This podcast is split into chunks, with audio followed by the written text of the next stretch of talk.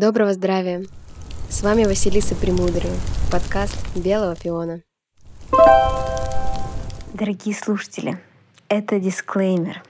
Наш звук в этом подкасте немножко хромает, но информация настолько прекрасная и действительно важная, что мы решили не перезаписывать его и оставить так. Надеюсь на ваше понимание и приятного прослушивания. Всем привет!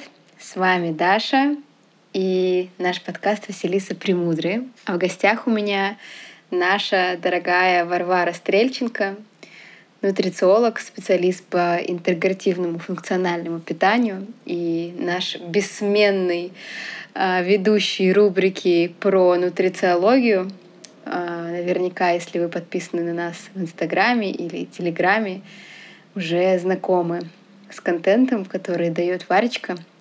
И сегодня я позвала ее, чтобы поговорить более углубленно про здоровье ЖКТ и то, как оно влияет на вообще весь организм. Варечка, привет. Дашенька, привет. Привет, наши драгоценные слушатели.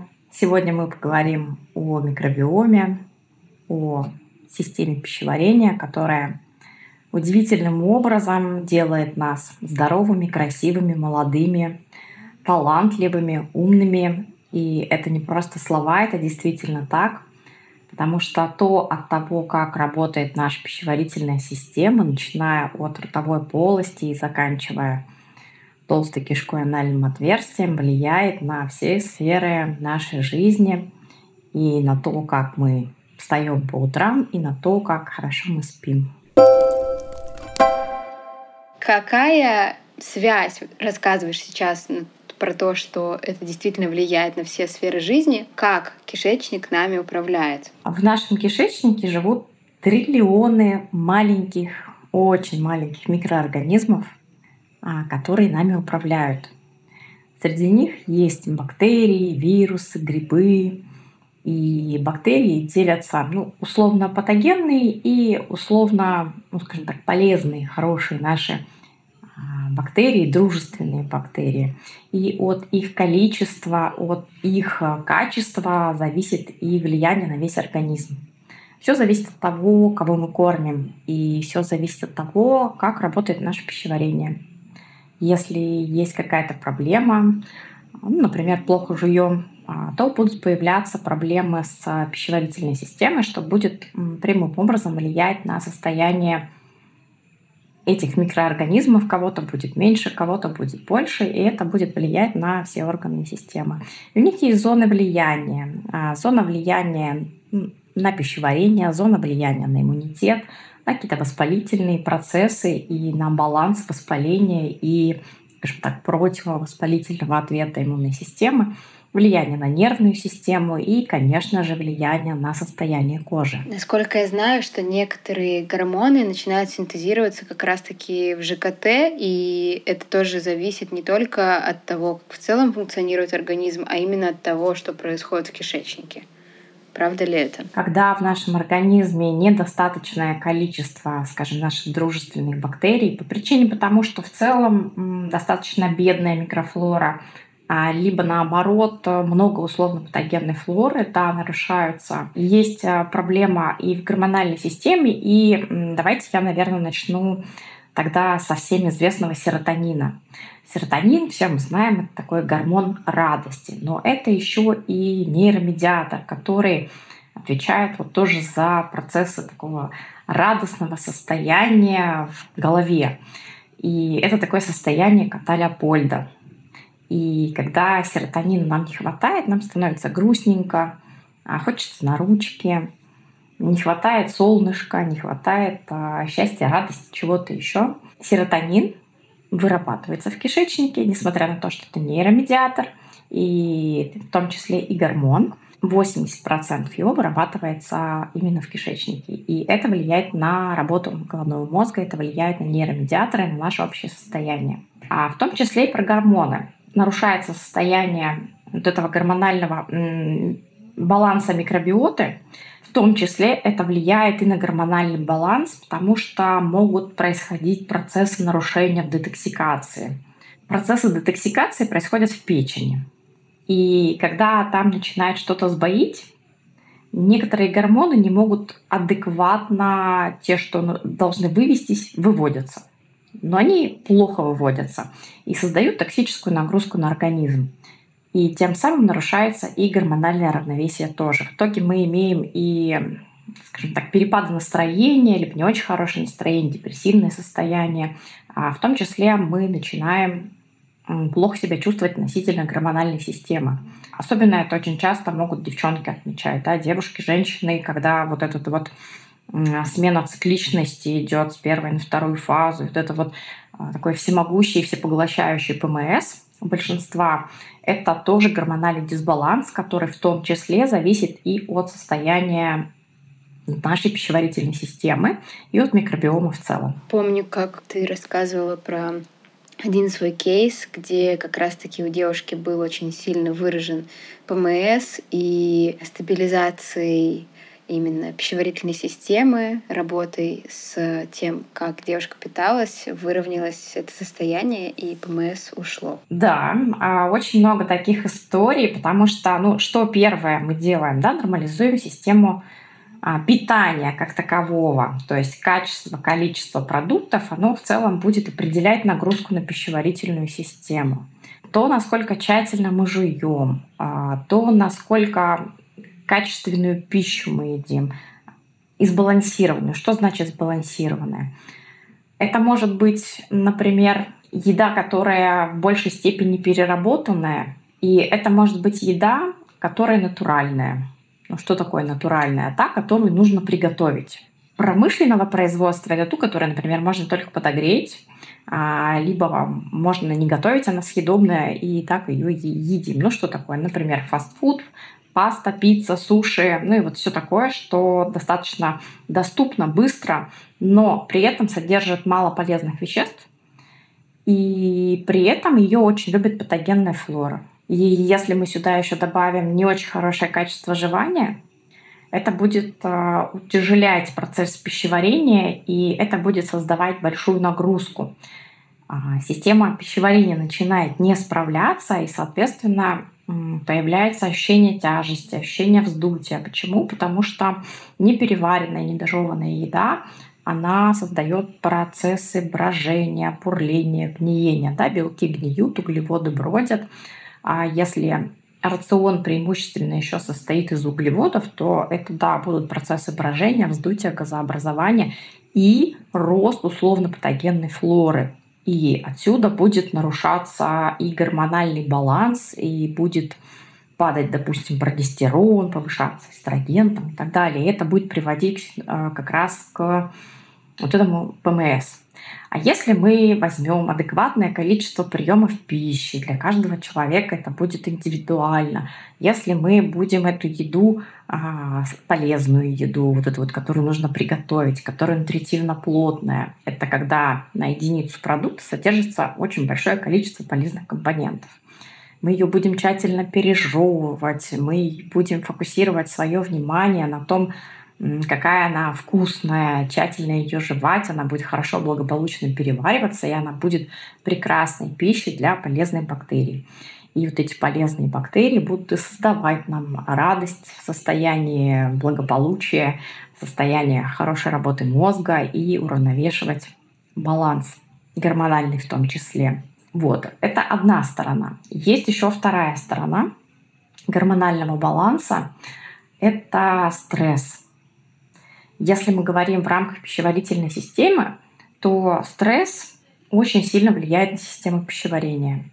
И это не тот стресс, например, который острый. Ну вот идет человек, да, сзади машина хочет быстрее проехать, не выдерживает, сигналит, человек пугается. Это такой острый стресс, он достаточно быстро проходит. А вот это хронический перманентный стресс, который нас давит, давит, давит, и это очень сильно нарушает микробиомные составляющая баланс микробов, и это влияет и на гормональный баланс. А там уже все летит. И это развитие ПМС, это плохое настроение, и это все симптомы. И акне, а, и, и акне. Все, все, все. Да, да.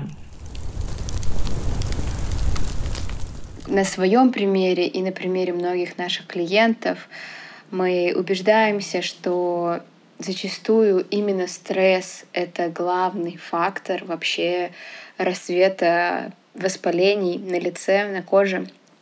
И многие иногда говорят, да блин, я вроде бы питаюсь хорошо, э, вроде бы сдала все анализы по части э, там, мочеполовой системы, там, на гормоны проверила, а стресс никто даже не засчитывает, а он, правда, является такой системой номер один.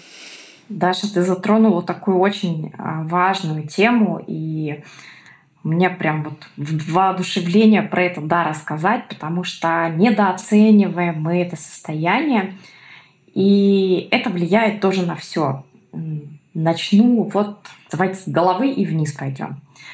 Когда на нас давит стресс, загнанность, может быть, э, многозадачность, э, какие-то выматывающие действия, э, какие-то задачи, которые не хочется делать, окружающая обстановка, ну, в общем, все, что с этим связано, это влияет на голову, да, а наша голова влияет на пищеварительную систему.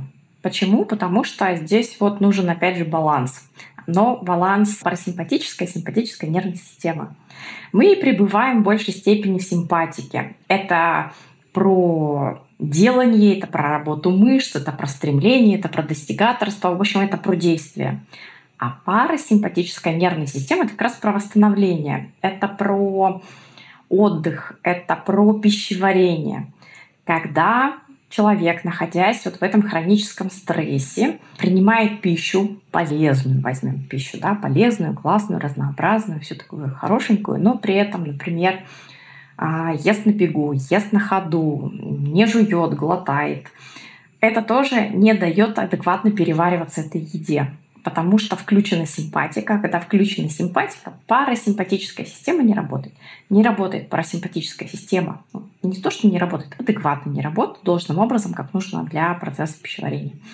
И тоже нарушается процесс переваривания в желудке, поджелудочная, в желчном пузыре и, конечно, в кишечнике. И все наши мысли, они очень сильно отражаются на состоянии микробного баланса в том числе. Есть такое понятие а, кишечник-мозг.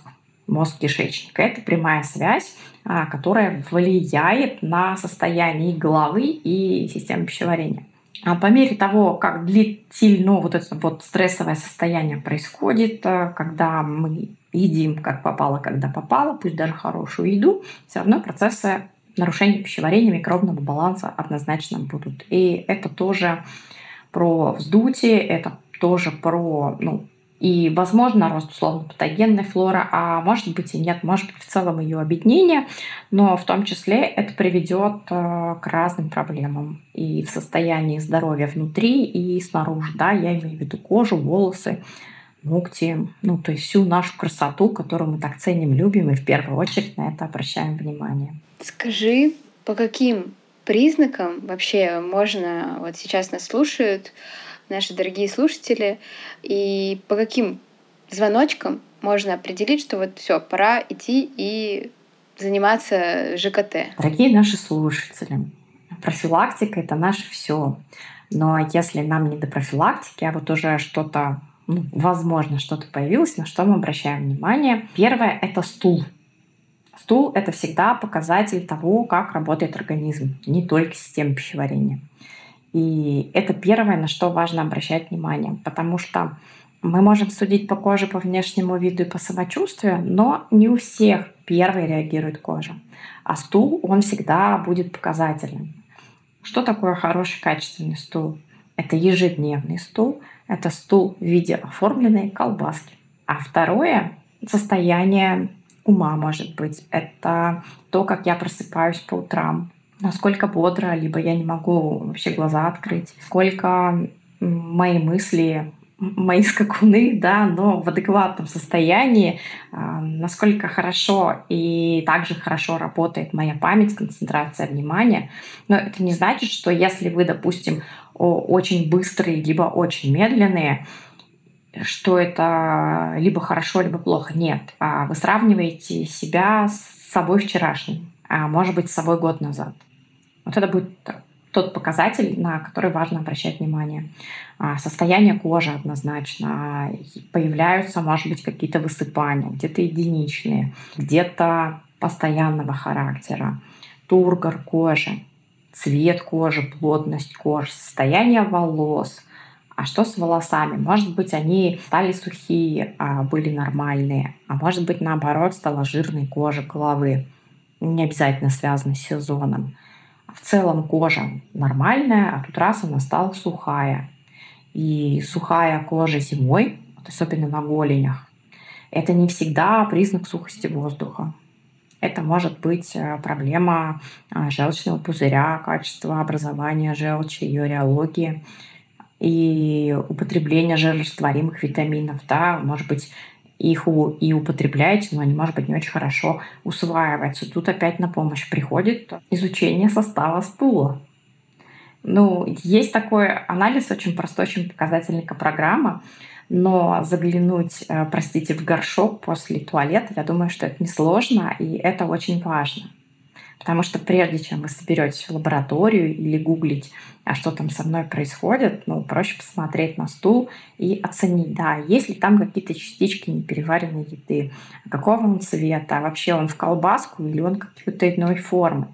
А может быть, вообще нет ежедневного стула, может быть, он через день или еще реже, например слизистые оболочки. Можно посмотреть на свой язык утром до чистки зубов – покажите себе язык во всей красе в зеркало, посмотрите, что вы на нем увидите. Есть ли там белый налет? А может быть, этот налет не белый, а может быть, он желтоватый. А может быть, он темноватый у корня.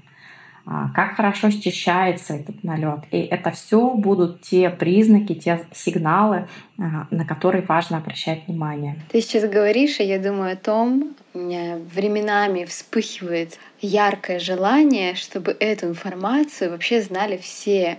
Мне кажется, что такого не хватает нам образования, которое мы можем применять для себя ежедневно в своей обычной жизни. Это э, касается не только здоровья ЖКТ, но это может касаться любой сферы. Боже мой, как было бы здорово, если бы нам рассказывали это в школе, что нужно не только чистить зубы, но и смотреть в свой горшок, как ты говоришь, но и смотреть на свой язычок вообще чувствовать свое тело и заботиться о ментальном здоровье, как правильно ухаживать за кожей. Этот список можно перечислять бесконечно, но мне иногда, правда, такое возбуждение. Боже, как это интересно и нужно. Это действительно очень важно. И это важно действительно из детского сада даже, наверное, об этом говорить. Последние, наверное, десятки лет, а может быть раньше, мы стали относиться к своему телу как к некому рудименту. У нас есть цели, у нас есть задачи, мы куда-то бежим, куда-то несемся, что-то хотим делать, но при этом очень часто на свое тело стараемся не обращать внимания, когда что-то беспокоит. Ну, например, само пройдет. Такое я очень часто слышу. Но когда тело уже начинает кричать, кто-то начинает бить тревогу, а кто-то по-прежнему думает, само пройдет. Кто-то начинает искать какую-то информацию в интернете, но это тоже мало такой работающий вариант, но смотреть на свой язык и стул должен каждый. Согласна. Мне кажется, еще когда дело уже запущено, уже в ход идут серьезные такие таблетки, если это там, возможно, какое-то микробное заболевание, да, то это антибиотики. И с одной стороны, да, мы вылечиваем какую-то проблему, которая нас беспокоит, но по факту дестабилизируем само состояние и не думаем о первой причине. Мне кажется, это также касается и ментального здоровья, и физического здоровья. Часто уже обращаем внимание, когда все совсем плохо, и когда уже все, уже не в моготу по-другому, и соответствующие меры, они очень агрессивные, ну, по своей сути. И вот я, как и ты, за превентивные меры качестве работы с психологом да, для ментального здоровья и какие-то другие практики, которые подходят вам. И то же самое с организмом, с физическим нашим телом. Вместо того, чтобы ждать, пока мы уйдем далеко в минус, не лучше ли наращивать этот плюс с помощью там, витаминов, каких-то профилактик и всего того, о чем мы сегодня говорим. Дашенька, профилактика — это наше все, и профилактика — это всегда выгода со всех сторон, как и с финансовой точки зрения, так и с точки зрения ценности своего времени. Потому что, кажется, я там лишние пять минут а, сейчас там помедитирую, но у меня же работа, у меня же шнурки не глажены. И как же я тут полчаса уделю себе время, а у меня там семеро по лавкам, у меня нет времени на это. Профилактика — это ценно. И это выбор. Это выбор. Профилактика — это ценно, это выбор. И профилактика — это то, что дает активное долголетие. Последнее время я часто стала думать о том, что, наверное, потому что вижу людей пожилого возраста, которые чувствуют себя очень плохо. А есть дети, родители которых прикованы к постели, а родители, которые слабы на голову стали, стали, скажем так. И это боль. И бросить невозможно. Это родные люди. И с собой, своей семьей, своими делами заниматься тоже становится меньше, активнее, недостаток времени. И в итоге получается, что нагрузка двойная. И это большой стрессовый фактор, который подкосит и здоровье этих детей. Живя в этом ритме жизни, все для кого-то, на себя нет времени. А не думаете ли вы, что когда-то может случиться такое? И хотите ли вы быть обузой для своих детей? А может быть, вы наоборот хотите быть активным родителем, активным дедушкой, бабушкой, то и про бабушкой, про дедушкой, не за которым нужно ухаживать, а которые с радостью общаются с внуками, могут с ними не только понянчиться, но и побегать, но и куда-то сходить, но и куда-то поехать. Но это на будущее. На будущее мало кто думает, думают все про сегодня и про сейчас. А так как сейчас, например, острой проблемы не стоит, вроде как-то и не актуально. Ну, потом когда-нибудь. Но когда-нибудь оно не будет, потому что завтра всегда будет сегодня. Но если мы каждый день будем пять минут хотя бы уделять какой-то полезной привычке, может быть, что-то другое, новое добавлять, а, чувствовать разницу тех ощущений, в которых я был, допустим, два месяца назад, когда мне было тяжело вставать, а когда у меня была кожа покрыта прыщами, я думала, чем бы таким замазать. И сравнивая себя сейчас, когда все по-другому, когда я себе нравлюсь, когда мне нравится моя кожа, мне нравится то, как я просыпаюсь, мне нравится, что я радуюсь каждому дню, и я делаю больше задач, и я преуспеваю в материальном плане тоже. Но это ли не круто? Это отличная мотивация. Вообще супер спич. Спасибо. Я могу сказать по себе, Варя, что сколько, два года назад закончили мы такое первое большое лечение с тобой, и действительно, как бы это не звучало как клише, но жизнь делится на до и после.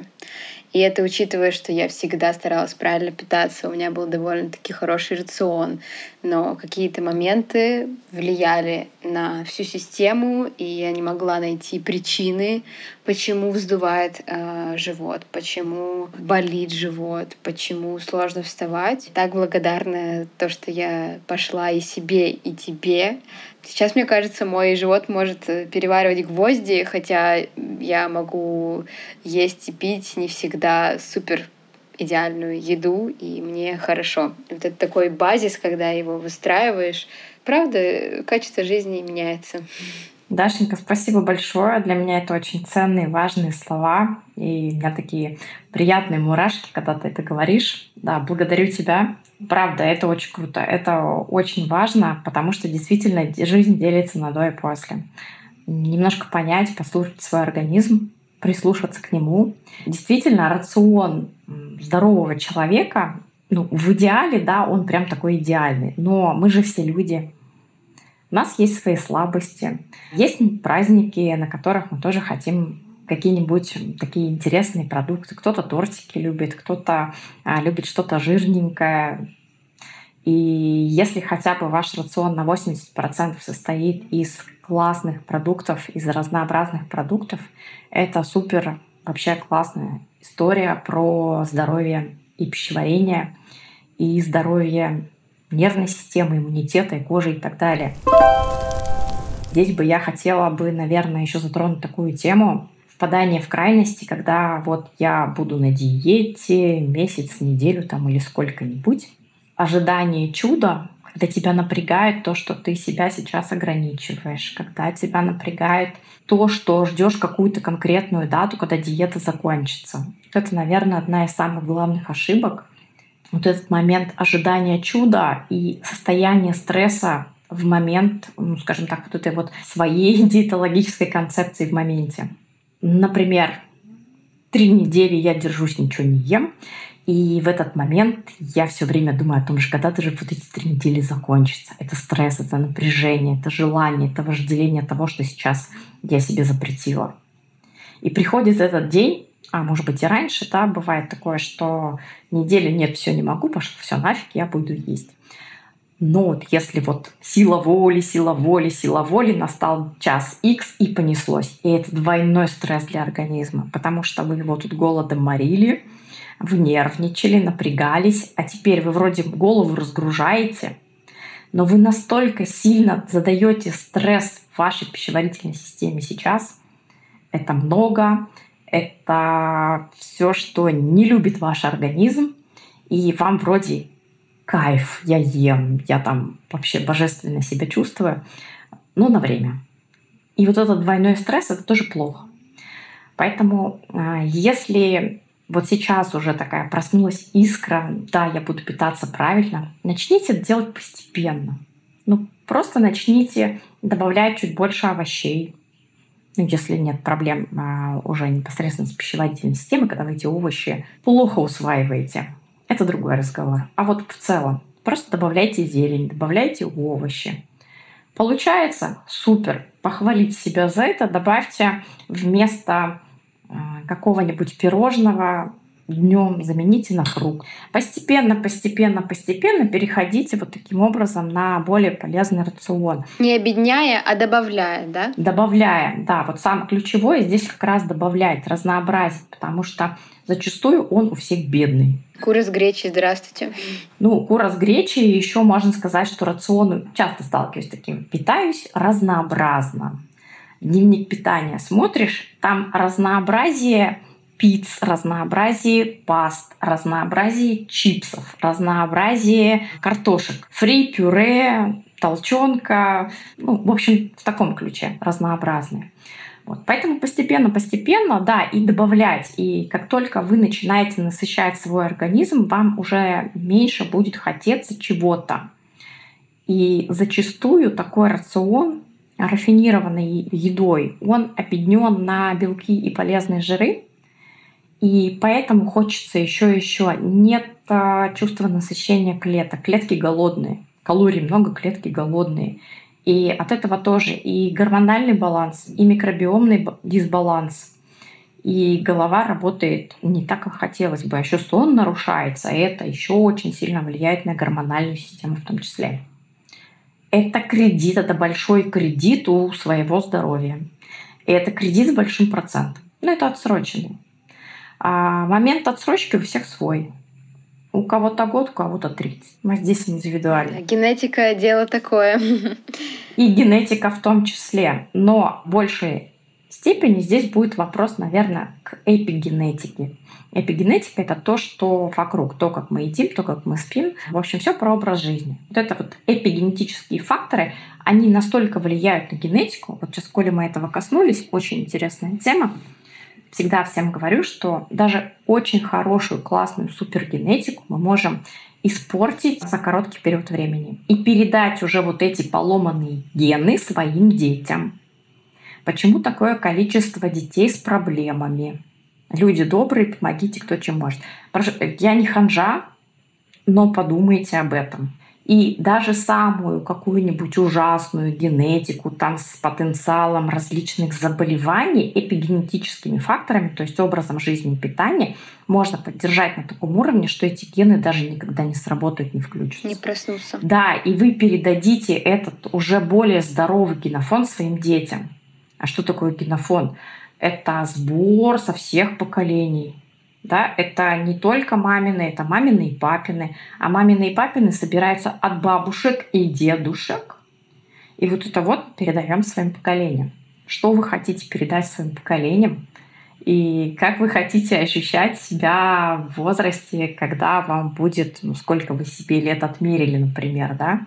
Кто-то 100 хочет прожить. Врачи, не только врачи, но вот когда статистику длительности жизни ведут, называют возраст дожития. Слушайся в это слово. Возраст дожития.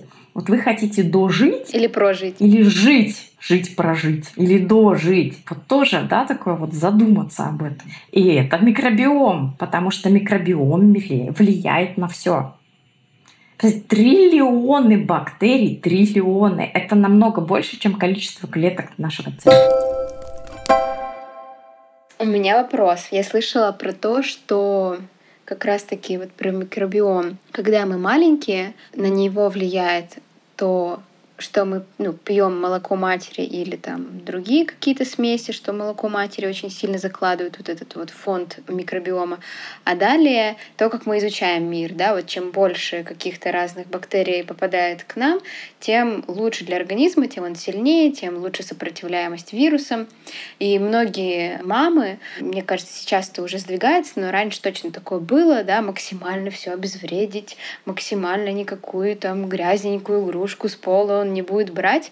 А вот здесь как бы ты посоветовала вот с точки зрения развития микробиома опаснее дать что-то грязное все-таки или не дать? Как поступать? Опаснее не дать хороший иммунитет будущему ребенку ситуация, например, там у него игрушка, которую он ее тащит в рот, а вот она падает в, не знаю, на пол.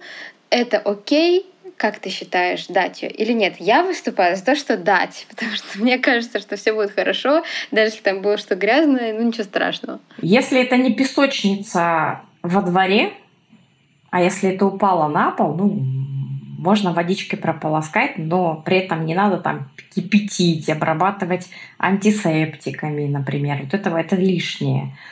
А ну почему бы и нет? Да, ребенок знакомится с а, миром бактерий, разных бактерий, но здесь очень важен и иммунитет тот, который дала мама. От питания мамы зависит иммунитет ребенка.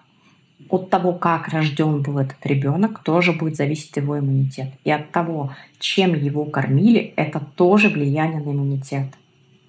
Мама питалась хорошо, здоровой едой, не переедала, не голодала, получала достаточное количество витаминов, минералов, умело справлялась со стрессовыми проявлениями. Благо для ребенка естественные роды, да, когда первое знакомство уже с влагалищной микробиотой, это тоже важно. И в последующем это приложение груди. И даже, наверное, уже не приложение груди, а когда ребеночка достали, на живот маме положили.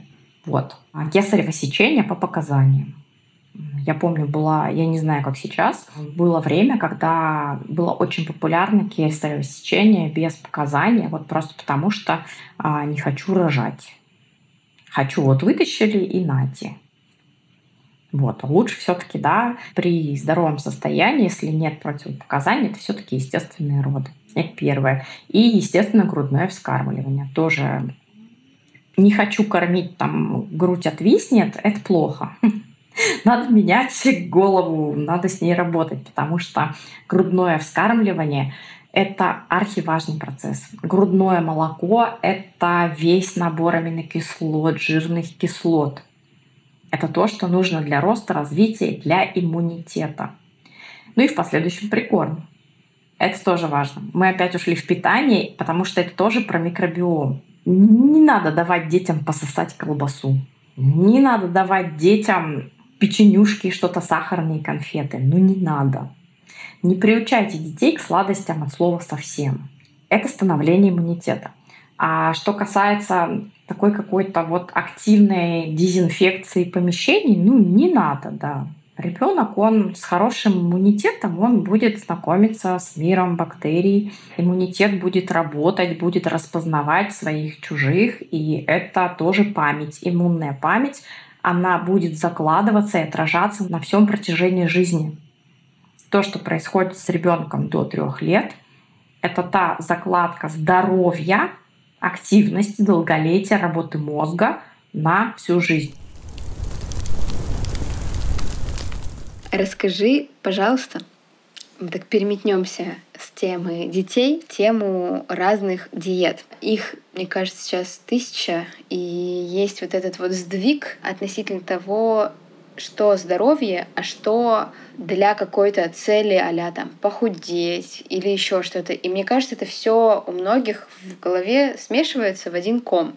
Там, например, долгое время был супер популярен там тренд ПП. И под этот ПП могли просто все, что хочешь, э, запихивать. И мне бы хотелось провести эту грань. Когда это вот что-то для конкретной цели, оно вообще-то может не обязательно быть про здоровье, а когда это действительно про здоровье. Тема очень обширная, я попробую кратко и емко. Я бы разделила эту тему сейчас на условно здоровых людей и на конкретные вот задачи. Давай возьмем так. Условно здоровый человек должен питаться разнообразно и при этом сбалансированно. Что это такое? Это определенное количество белков, жиров, углеводов, разнообразие продуктов. Тоже всем рекомендую такой челлендж для себя сделать. Да, сколько разных растительных продуктов вы употребляете в течение недели. Прям записывайте. Не записывайте только то, что повторяется. Ну, например, там, ем гречку каждый день. Не надо ее там каждый день писать. Гречка, гречка, там один раз записать, а потом остальное. Посчитайте, сколько за неделю разных растительных продуктов вы употребляете. Если 30 и больше, это хорошо. Если меньше, это уже не про разнообразие да, что-то добавляете. Опять же, не убирайте, да, сразу, а добавляете. Условно здоровый человек, принцип тарелки, четверть тарелки белка, четверть тарелки сложных углеводов, половина тарелки растительное а, растения, овощи, зелень, ягоды, орехи сюда можно внести. Ну и, конечно же, жиры, полезные жиры должны быть в рационе. Это тарелка условно здорового человека. Да, она может отличаться по этническим каким-то характеристикам, потому что это тоже важно. Не всем людям подойдет вегетарианство или какой-нибудь карнивор. И есть э, планы питания специфические. Да, есть по целям и задачам. Есть лечебные диетические протоколы, которые направлены на решение какой-то конкретной задачи. Это временная стратегия и очень важная. Есть питание для спортсменов. Оно тоже очень разное в зависимости от видов спорта. Есть питание детей, ну и так далее. Они все очень разные. И разнообразие диет, да, начиная от монодиеты, заканчивая, ну, давайте возьмем какой-нибудь там карнивор. А, кто не знает карнивор, это употребление в основном мяса и немножко зелени. В основном мясо. Впервые слышу, честно говоря, хотя я, мне кажется, довольно глубоко погружена. Интересно. Ну вот, а ради интереса еще погрузить в карнивор тоже очень спорная тема. Кому, когда и на какое время. Так вот, для снижения набора веса условно здоровому человеку достаточно придерживаться вот этого здорового разнообразного рациона, учитывая количество калорий, которые приходят, и учитывая калории, которые расходуются. Это будет вот как раз либо набор, либо снижение веса. А то, что касается вот этих диетических стратегий, лечебные протоколы, их много, и они под каждую цель и задачу, и не всем они нужны, потому что есть заболевания, которые требуют этого, и без этого никак. Но это временно. Есть а, популярные направления вегетарианства, фруктарианства, кето. Давай вот их да, разберем. Да, вот их разберем. Вегетарианство очень классная история, но не всем подходит. Есть люди генетически, которые вегетарианство долго не смогут применять. Вегетарианство можно и нужно применять может, каждому человеку короткий период времени. Такая разгрузка будет. Вот, например, в России это православные посты. Что это? По сути, вегетарианство. Но скажете, а почему у нас а, все церковнослужители такие большие, пузатые, да, а где же там вот их посты? Здесь ну, просто нет баланса. Это много каши, много хлеба и растительное масло. Ну, картошка там еще. А что такое вегетарианство? Это специи, это ну, какие-то злаки, крупы бобовые, и это разнообразие фитонутриентов из овощей и ягод. И это не переедание. Но вегетарианство, например, не, пойдет, не подойдет народам севера. Если у вас родители северяне, ну, скорее всего, возможно, не подойдет вам вегетарианство на длительный период времени, либо как образ жизни. Если вы житель Аляски, тоже, скорее всего, нет. Можно посмотреть генетику. Она ответит вам на этот вопрос. То же самое про кето. Кето – очень классная стратегия при нейродегенеративных заболеваниях. Кето – очень классная стратегия при детей, для детей с аутизмом. Кето – очень классная стратегия при онкозаболеваниях. Ну и в целом, да, на кето-протоколах люди чувствуют себя лучше, они худеют э, за счет снижения жировой массы. И что такое кето? Кето – это много жиров, мало белка и практически еще меньше углеводов. Кето – это не белок и жиры, кето – это жиры. И мозг на жирах работает очень хорошо. И количество приемов пищи там, возможно, не будет часто. Но опять это либо может быть как небольшая короткая стратегия, да, у некоторых людей это не их, например, это диета, и у них может быть э, повышенный жесткий холестерин. Здесь нужно понимать свой организм, свою генетику, и ну, этим тоже можно управлять. Ну, просто не надо есть много животных жиров, да, просто больше растительных. Но опять же не для всех. Ну, есть, например, люди с синдромом Жильбера. Им эта диета не подойдет, потому что им нужны углеводы. У них очень быстрая утилизация, расщепление, в общем, этих углеводов – Таким образом, они будут чувствовать себя голодными, злыми, раздраженными. В общем, это не про них. Это я. Не знаю, конечно, есть ли у меня такой синдром, но мне, мне без углеводов никак. Поэтому кому-то да, кому-то нет. Как временная стратегия почувствовать, может быть, на себе, да, но под контролем. Под контролем анализа, под контролем специалиста и разобраться в этом. А что это такое? Я часто встречаю, я на кето-диете. Расскажи мне про свою кето-диету, как ты питаешься. Ну, я ем вот так, вот так, вот так. Я смотрю по анализам, ну, нету там кето-диеты. Вот. И в итоге получается, что это не кето-диета, и что и там и синтез глюкозы идет. И человек мучается, не понимает, почему тяга к сладкому не проходит. На кето она проходит. Там они просто становятся уже не нужны. А настроение без них хорошее, без сладкого. Да, я поняла. А что тогда этот человек делает неверно? А ест больше белков. А бел... когда мы потребляем больше белков, э, организм будет синтезировать углеводы из белков, глюкозу из белков. Вот. Белки могут да, идти на синтез по углеводному пути. Вот. А, такая стратегия. Поэтому кому-то да, кому-то нет. Тоже обращаться к специалистам. Допустим, по моей генетике мне можно и быть вегетарианцем, и быть кето. То есть мне можно и туда, и туда. Ну вот я могу и туда, и туда, но мне вот ближе какое-то больше разнообразие, а, рациональность. Я люблю иногда мясо поесть, очень люблю овощи, очень люблю зелень, орехи. Ну, я, я вообще всеядная. Вот. А кому-то нет. Поэтому здесь вот э, свои корни нужно знать, да, откуда мои предки родом. А если предки родом больше с югов, ну, возможно, и а, можно и повегетарианить. Но опять же, лучше все-таки это отслеживать. Очень часто бывает, что человек из а, каких-то своих убеждений а, решается быть вегетарианцем или фруктарианцем или еще вот из этой серии. И год все отлично, все хорошо, я себя начал чувствовать потрясающе. Почему? Потому что интоксикация снизилась. Но при этом потом человек начинает сыпаться. А что значит сыпаться? Волосы полезли, настроение стало какое-то вот не очень, не восстанавливаюсь, вялость, слабость, анемия и так далее. Ну, просто это нужно контролировать. Если вы решили стать вегетарианцем, Будьте любезны позаботиться о том, чтобы понять, чего вашему организму нужно додать, чтобы было хорошо. А что касается остальных монодиет, ну, не соглашусь с этими концепциями. А вариант, ну, наверное, многие всякие диеты пробовали, кефирные, яблочные там, и так далее. Ну, раз в неделю может быть в плане разгрузки, но как постоянная м-м, не надо. Мы с тобой много говорим про еду, а что насчет голода? Сейчас есть много информации о том, что голодание это полезно, или о том, что интервальное питание это супер. Многие тоже используют как такой протокол, да? Что ты об этом скажешь? Очень классная тема. Голодание это хорошо.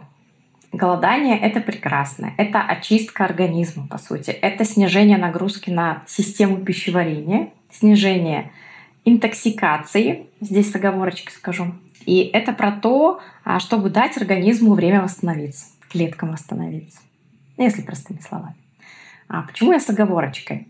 А люди иногда, ну, когда их питание, скажем так, а, мягко скажем, не очень, и они решают, сегодня я не ем, голодаю. И начинаются головные боли, да ну его нафиг, настроение не очень.